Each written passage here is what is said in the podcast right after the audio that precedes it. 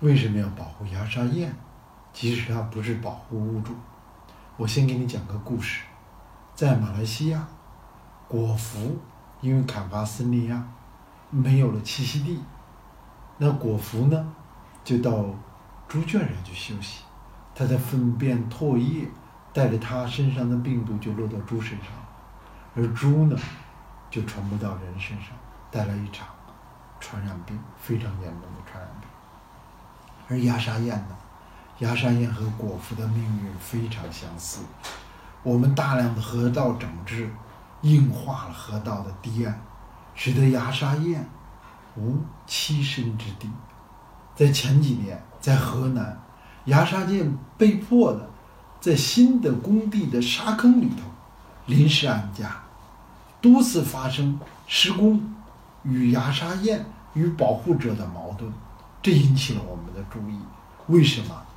就是因为牙沙燕在自然界中的栖息地消失了。那么，还有人问我，说小燕子中国人也不吃，怎么现在也越来越少了呢？为什么？因为它们的栖息地丧失了。还有一个原因，就是它们的食物丧失了。大家都知道，小燕子是吃小虫子的，但是现在呢，我们农业普遍的。扩张导致呢，昆到处是农田，而农田呢就有农人呢去打农药来控制病虫害。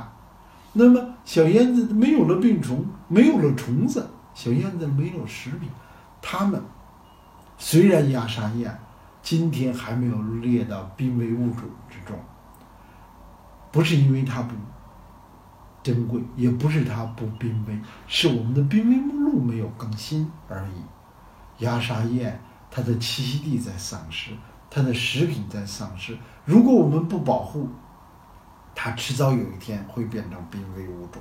如果我们不保护，挤占了它的栖息地之后，它与它无处为生的情况下，果蝠在马来西亚引起的传染病，我们就不能说不会在这里再发生。我们的错误的生产生活方式，我们要改变。牙沙燕仅有的宝贵的栖息地，我们一定要保护。我们保护的不只是牙沙燕，不只是牙沙燕的栖息地，是我们的生态环境。如果牙沙燕在那里栖息了，它就能够有效的控制它这个区域虫子的数量。呃，蝗灾我们知道，虫害我们知道。大家虫灾虫害多了，就要拼命的打农药，最后农药残留，农药的灾害我们也都知道了。我们要保护亚沙燕，因为我们要保护野生动物，我们要保护它们栖，我们也要保护我们人类自己。我们现在的保护是两个战线的，保护它们，就像这次疫情给我们的教育，是保护我们人类的健康。是我们少吃农药，是我们少得动物园的传染病，是我们生态的防治我们的周边环境的健康。亚沙燕就可以保证我们附近蚊子少一些，就可以减少蚊子系统的传染疾病，同时呢，也是保护我们人类的栖息地。任何一个野生物种，我们现在都应该重新的。客观的、认真的去思考，我们应该保护的是生物多样性。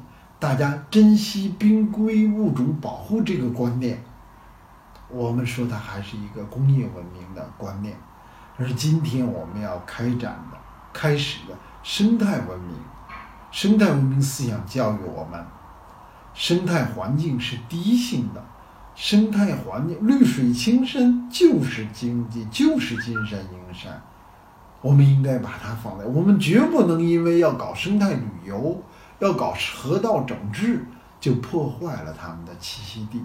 我们比河道，用我们工业文明观点看起来的美观整齐更重要的，是野生动物的栖息地，是我们人与自然的和谐，这是生态文明的要求。